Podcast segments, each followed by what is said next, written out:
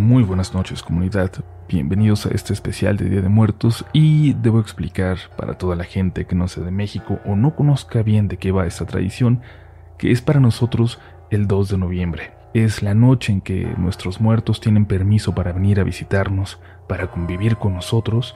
Es por eso que en las ofrendas les dejamos los alimentos, las bebidas que más disfrutaban en vida.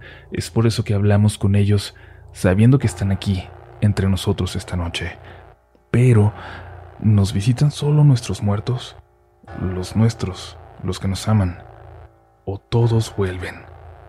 Este episodio va dedicado para toda la gente de la comunidad Relatos de la Noche que ya no está con nosotros, que hoy le toca visitarnos.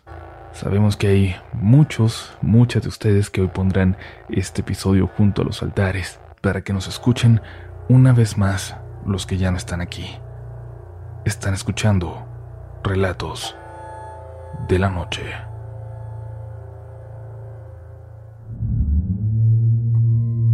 Hola comunidad, quisiera compartir con ustedes una experiencia, pero me gustaría hacerlo de manera anónima. Actualmente tengo 19 años. Lo que estoy a punto de contarles ocurrió hace ya un tiempo, cuando tenía 12. Yo vivo en un pueblito en el estado de Jalisco. En una ocasión fui con mi familia a la ciudad de Lagos de Moreno para asistir al velorio de mi tía abuela, que había sido muy cercana a nosotros. Por eso hicimos el esfuerzo para ir a verla una última vez, y es que de verdad queríamos despedirnos de ella. Estando allá, mis papás y mis hermanos decidieron aprovechar para ir a visitar a unos familiares que también vivían en la ciudad. Yo me quedé acompañando a la única hija de mi tía abuela. Estuvimos horas en la sala de velación, hasta que tuve la necesidad de ir al baño. Lolita, como se llama su hija, me dijo que estaba bien, que fuera, pero que ella se tenía que quedar cuidando el cuerpo de su mamá, porque nunca es bueno dejar a un muerto solo. Cuando iba de regreso me habló una señora. Vi su rostro y no la reconocí de ningún lado. No había estado en la misa de mi tía, o al menos yo no la había visto. Era una mujer alta, de unos 60 o 65 años. Su piel era pálida, a pesar de su edad, seguía teniendo el cabello muy oscuro, sin ninguna cana. ¿Cómo te llamas? me dijo. No eres de aquí, ¿verdad? Nunca te había visto. Fui contestando todas sus preguntas y nos quedamos platicando un buen rato. Hablamos de mi familia. Le conté de mi tía abuela y de lo mucho que me dolía que hubiera muerto. Estuvimos hablando hasta que me pidió que la acompañara a un lugar al que tenía que ir. En un principio dudé de ir con ella. Era una completa desconocida para mí. Pero al final accedí porque, por alguna razón, me dio confianza. Parecía una mujer buena. Ella caminaba delante de mí, iba guiándome. Llegamos a otra sala de velación donde estaba un féretro cerrado. Ahí no había nadie más que nosotras, ni amigos, ni ningún familiar del difunto. La habitación estaba vacía. Junto al ataúd habían puesto una foto donde se veía claramente el rostro de la mujer con la que yo había estado platicando en los pasillos. Yo empecé a buscar a la señora, pero ya no pude encontrarla. No sentí miedo en ese momento, solo me quedé ahí sentada sin saber, sin saber bien qué hacer. No quería dejarla sola. Lolita me había dicho que nunca había que dejar solos a los muertos. A los minutos llegó un hombre vestido con el uniforme de la funeraria. Qué bueno que llegas. Tu abuela ya ha estado sola mucho tiempo, me dijo. Yo le contesté que ella no era mi abuela, que la acababa de conocer y que solamente estaba ahí para acompañarla. Me dijo que la difunta llevaba varias horas ahí solita. Nadie había ido a llorarle, ni siquiera le habían mandado unas flores. Al verme entrar pensó que yo era algún familiar que iba a verla. Un rato después salí de la sala. Para ese momento mis papás ya habían regresado y no les dije nada. Terminamos de velar a mi tía. La enterramos el día siguiente y le dejamos flores frescas sobre su tumba. A ella nunca la dejamos sola, porque siempre hay que acompañar a nuestros muertos. Volvimos al pueblo. Llegué tan cansada del viaje que me fui a dormir en cuanto llegamos. Ya llevaba varias horas dormida cuando me despertó un ruido afuera de mi ventana. Escuché un canto, un canto muy lindo. Era la voz de una mujer. No recuerdo qué decía la letra, pero era una canción suave, parecida a un bolero. Sabía que quien estuviera cantando estaba ahí, en mi patio, parada frente a mi ventana. Me dio tanto miedo que incluso pude sentir cómo se me paralizaba el cuerpo. No podía moverme. En cuanto pude le grité a mi mamá que por favor fuera. Ella me dijo que rezara el Salmo 91, que servía para ahuyentar todos los males. Después de eso ya no ha ocurrido nada extraño, pero de una cosa sí estoy segura, y es que Lolita tenía toda la razón. Nunca debemos abandonar un muerto. Ahora cuando recuerdo lo que pasó, no siento miedo. Nada más me provoca tristeza imaginar lo sola que se sentía aquella mujer. Tan sola que tuvo que ir a buscar a alguien que estuviera con ella. Esa señora solo necesitaba compañía. Y aquella noche me eligió a mí.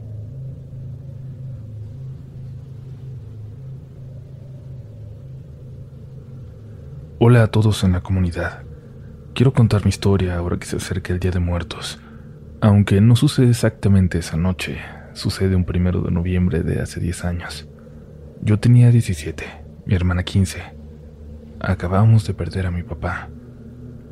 Su muerte fue un golpe muy duro para mi familia, en lo económico, en lo estructural, pero sobre todo en lo que representaba para nosotras dos. Era la piedra en la que descansaba la familia entera cuando no estuvo yo entré en una profunda depresión que lamentablemente me hizo caer en una relación horrible con un profesor de mi escuela. Él tenía 35 años. Mi mamá intentó impedírmelo, pero yo entré en una fase de rebeldía que me hacía decirle que, que intentara prohibirlo, pero que en cuanto lo hiciera, yo me iría de la casa con él. Así que mi mamá aguantó, intentando mantenerme a salvo. Claro, aquel hombre, como cualquier treintón que se fija en una chica que no pasa de los 20, lo único que quería era una mujer a la que pudiera controlar. Aprovechaba que mi mamá tenía dos trabajos en ese entonces para recuperarnos, y muchas veces se la pasaba por aquí en mi casa en las tardes. Mi hermana siempre se peleaba con él, y él amenazaba con tratarla mal cuando le tocara una clase suya el siguiente semestre. En una ocasión en que la tarde estaba tranquila, fuimos los tres por algo de cenar cuando regresamos a la casa antes de entrar, notamos que habíamos olvidado algo e íbamos a regresar a la tienda, pero él dijo que estaba cansado, que él nos esperaría. De la nada, sin pedir permiso, se metió a nuestra casa como si fuera la suya. Yo no dije nada y caminé con mi hermana hacia la tienda. Era primero de noviembre.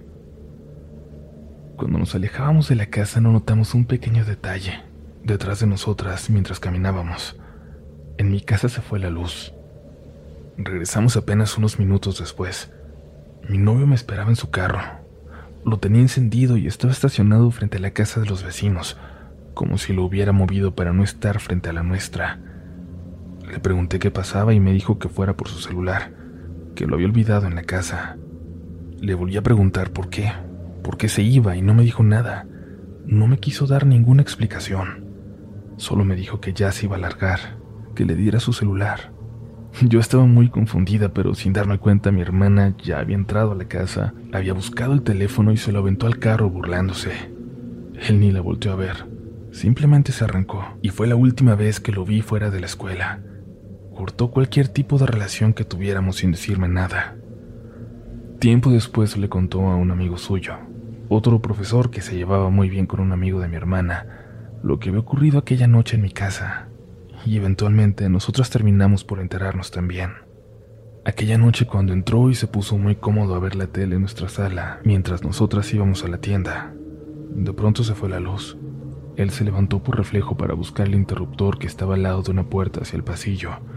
Aunque estaba completamente oscuro, notó que alguien estaba parado ahí, en la puerta. Una señora, dijo, chaparrita. Contó que alcanzó a ver que el pelo largo, plateado, reflejaba un poco de la luz que se metía por la ventana. No era una alucinación, era completamente real.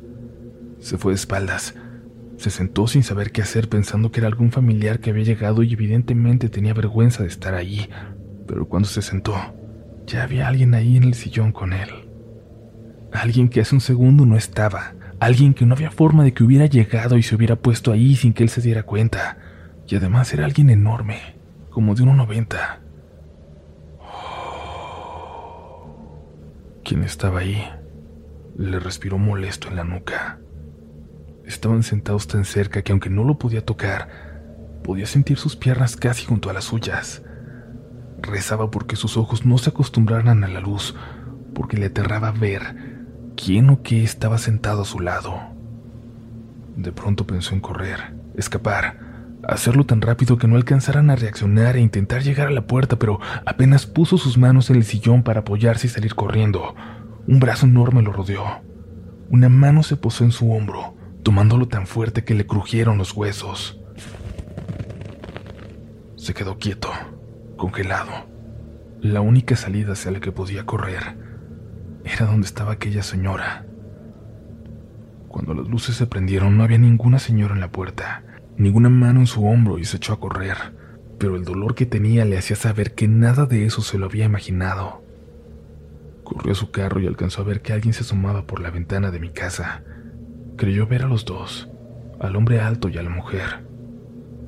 Ahí arrancó, pero recordó su teléfono y esperó por nosotras. Nos dijeron que cuando contaba esta historia los ojos se le llenaban de lágrimas, de lágrimas del miedo, aunque nadie le creyó. La verdad es que nosotras sí lo creímos. La mujer que describe en el pasillo es mi abuela, Estoy segura que es mi abuela, lo tengo claro. Y aunque mi papá no medía 1,90, sí era muy alto. Lo más curioso es que antes de saber cualquier cosa al respecto de lo que él vivió, aquella noche cuando entramos, mi hermana y yo notamos algo. Toda la casa olía a la loción de mi papá, así como quedaba oliendo cuando él salía hacia el trabajo, como si se acabara de marchar.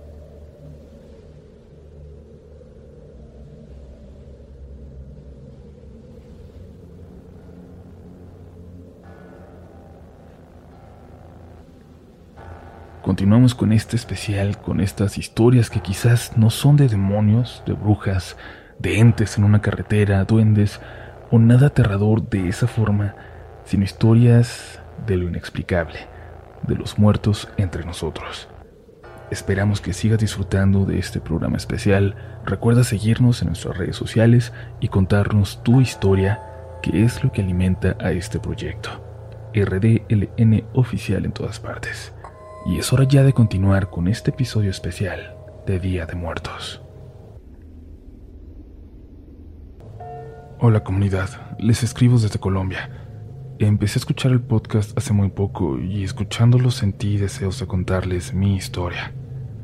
Desde pequeña siempre he sido muy perceptiva con ciertas energías.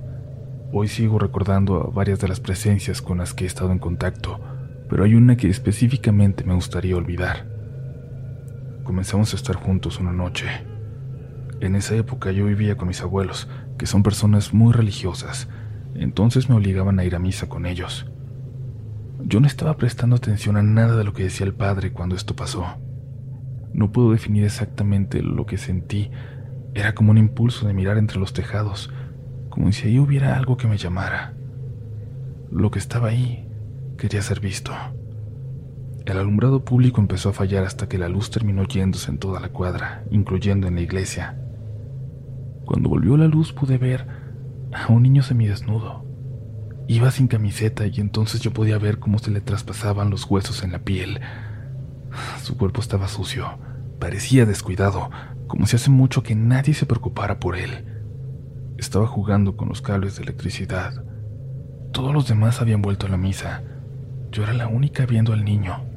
Él me miró fijamente y pude ver que no tenía nariz, y cuando abría la boca ésta se convertía también en una cuenca profunda y oscura. Sentí tanto miedo que no supe qué hacer. Solo me puse a rezar. Esa noche le pedí a mi abuela que me dejara dormir con ella. En la madrugada me despertó una sensación extraña y vi al mismo niño que estaba jugando con aquellos cables en mis piernas. Yo no me podía mover, el cuerpo no me respondía y él solo estaba ahí, mirándome. Cerré los ojos y comencé a rezar en mi mente, mientras rezaba y pensaba que no estaba sola, que ahí estaba mi abuela junto a mí. Entonces vi la silueta de una mujer caminar por el pasillo, y de forma muy extraña al verla pasar, sentí que todo estaría bien. No sé por qué. Varias veces volví a ver a ese niño, Siempre me ha causado miedo tenerlo cerca, pero siento también mucha tristeza al verlo tan descuidado. Se ve que de verdad él está solo. Desde aquella noche en la iglesia simplemente nunca he sentido que estoy sola por completo. Incluso lo he escuchado. En cuanto escuché aquella voz por primera vez, tan adolorida, supe que era él, el mismo. No necesitaba verlo para saber que estaba ahí, observándome. No sé por qué le gusta tanto verme o qué es lo que encontró en mí que lo hace no querer irse. He ido con gente que trabaja con ángeles y con energías, a mi casa le han hecho exorcismos. Cada persona con la que acudo para que me ayude hasta se disculpa conmigo porque ya no hay nada más que puedan hacer por mí. Me dicen que siempre habrá algo ahí, acompañándome. Todavía no estoy segura de si él es bueno o malo. Solo sé que hace años no me siento sola del todo. Debo aclarar que intento darle algún sentido a las cosas. Pienso que todo pasa por algo y que siempre es por nuestro bien aunque en ese momento no podamos verlo así. He intentado ignorarlo, no prestarle atención, pero hay cosas que son imposibles de evadir. Yo sé que el Día de Muertos siempre es una fecha especial para la gente en México, que es un día en el que sentimos cerca a nuestros seres queridos que ya no están, pero quiero hacerles una pregunta a todos porque, bueno, porque yo tuve una experiencia nada agradable hace algunos años en este día, tan fea que me ha hecho dejar de celebrarlo, dejar de hacer altares y todo lo demás que antes me llenaba tanto. Tenía un amigo en la secundaria, Antonio, que fue una parte muy importante de mi vida. De verdad era mi mejor amigo. Estuvo en momentos muy difíciles de mi vida y yo también en algunos de la suya. Era como mi hermano y prometimos siempre estar juntos, pasara lo que pasara, incluso si alguno de los dos tuviera una pareja celosa que se molestara por nuestra cercanía, por nuestro amor. Sin embargo, en la prepa, cuando yo tuve novio, Antonio se molestó. Se aparecía en la escuela para pasar por mí, incluso cuando sabía que yo tenía planes con mi novio. Se enojaba mucho si yo le decía que no podía porque ya había quedado de hacer otra cosa. Me decía que estaba rompiendo mi promesa. Me decía que ya no quería ser mi amigo, que no volveríamos a hablar, pero a la mañana siguiente allí estaba como siempre, escribiéndome como cualquier otro día, preguntándome qué haríamos después de que yo saliera de la escuela. Quería estar todos los días conmigo. Incluso empezó a ir a la casa cuando yo no estaba para ayudarle a mi mamá, según él. Se volvió una situación de lo más extraña. Mi mamá me dijo que sentía que, que podía ser peligroso, pero yo no le creí. Hasta que empezó a buscar a mis amigos de la escuela, a hablarles de nosotros dos como pareja, a decirles que en realidad éramos novios, pero en mi casa no me dejaban, así que por eso yo lo escondía.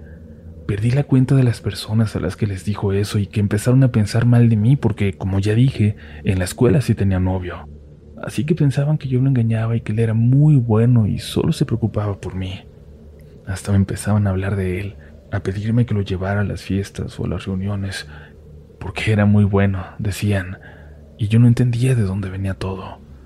La gota que derramó el vaso fue una noche en la que él estuvo de visita, pero no se iba. Me puse a hacer tarea y él se quedó, viéndome cómo la hacía. Cenamos mi mamá y yo bastante tarde y él cenó con nosotras. Recuerdo bien que eran las diez y media porque empezaron las noticias y mi mamá de broma intentando ser amable le dijo, bueno, ¿te acomodamos la sala para que te quedes a dormir o qué? Nos reímos, pero él dijo que sí que en su casa no se podía quedar ya, que ya no lo querían. Pero todo eso también era mentira, y yo lo sabía. Mi mamá le tuvo que pedir que se fuera. Le dijo que no se podía quedar con nosotras y no les miento. Él empezó a llorar. Fue una cosa muy extraña, pero yo sabía que había algo raro en él, que ya nada sería lo mismo a partir de esa noche.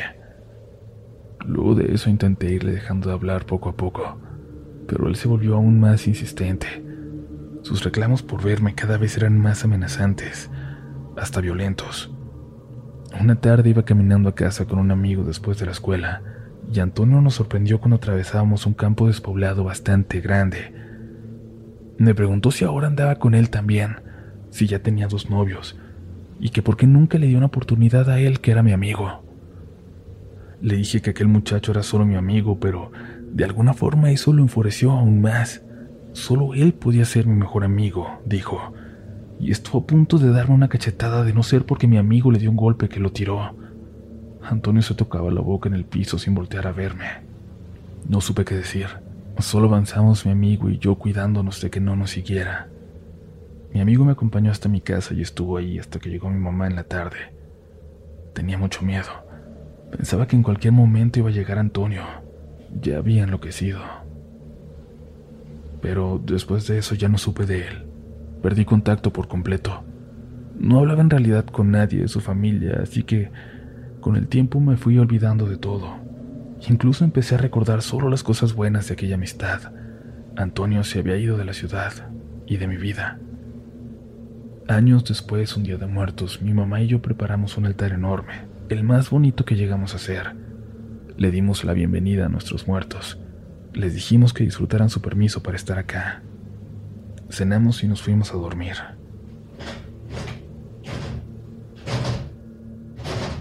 Creí escuchar que alguien abría mi ventana, pero como es un segundo piso no pensé que fuera real. Seguí dormida pensando que era parte de mi sueño, pero luego escuché pasos en la madera. Entreabrí los ojos. Creí ver a alguien y me levanté asustada, pero no. No era nada. Aún así, en una esquina de la habitación, totalmente oscura. No sé, algo me decía que había alguien ahí, pero no, no podía ver nada. No había nadie. Le hablé a mi mamá al cuarto de al lado y me respondió. Luego le dije que no era nada, que solo estaba soñando feo, que lo olvidara. No sé por cuánto tiempo me quedé dormida. Tuve un sueño, pero quizás fueron solo unos segundos. Cuando claramente sentí una respiración cerca de mis pies destapados. Grité y pateé y cuando lo hice sentí algo. Pateé a alguien en la cara. Mi mamá entró asustada y prendió la luz. No había nadie, pero me dijo que era un sueño, que todo era un sueño nada más, que no me preocupara. Intenté calmarme y me fui a dormir con ella, y gracias a Dios ahí ya pude dormir bien. Pero eso de las 3 de la mañana me desperté. Escuchaba a mi mamá llorar. Le pregunté qué pasaba y me dijo que que estaba teniendo solo pesadillas, que soñaba que Antonio estaba en la casa, que había ido por mí y que ella no lo lograba encontrar. No quería levantarse para ver que no hubiera nada porque en realidad tenía mucho miedo. Solo nos pusimos a rezar. Hacía mucho que no se mencionaba el nombre de Antonio en esa casa. Mi novio vivía muy cerca y ya le teníamos mucha confianza, así que le marqué a esa hora. Lo desperté le dije que sentíamos que había alguien en la casa. Unos minutos después llegó con su hermano. Revisaron todo y la casa parecía estar bien, todo en orden. Se quedaron a dormir en la sala para que nos sintiéramos más seguras. Luego, los días, no recuerdo bien a bien cómo fue que platicamos de lo que pasó aquella noche y de que nos temíamos que Antonio hubiera ido a la casa. Fue entonces cuando nos dieron una noticia que habían decidido ocultarnos. Antonio había muerto meses atrás. En la ciudad a la que llegó, se obsesionó de nuevo con una chica. Hizo cosas terribles y por accidente, huyendo a toda velocidad de la casa donde la acosaba, lo atropellaron. Antonio se había desequilibrado por completo en algún momento de su vida. Cada vez se fue enfermando más y más. A mi mamá y a mí nos da mucho miedo porque desde entonces creemos que no solo nuestros muertos, nos visitan en este día. Hay gente que se siente muy cercana a nosotros para bien o para mal, aún después de la muerte.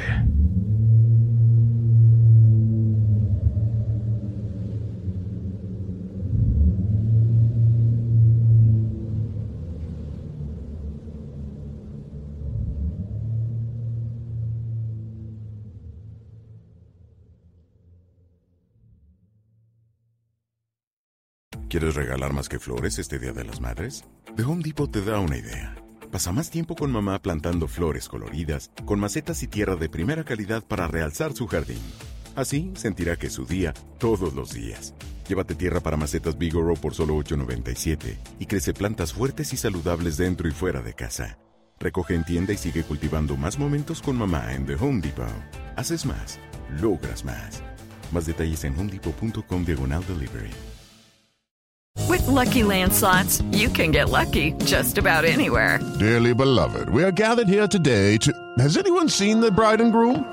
Sorry, sorry, we're here. We were getting lucky in the limo and we lost track of time. No, Lucky Land Casino, with cash prizes that add up quicker than a guest registry. In that case, I pronounce you lucky. Play for free at LuckyLandSlots.com. Daily bonuses are waiting. No purchase necessary. Void where prohibited by law. 18 plus. Terms and conditions apply. See website for details.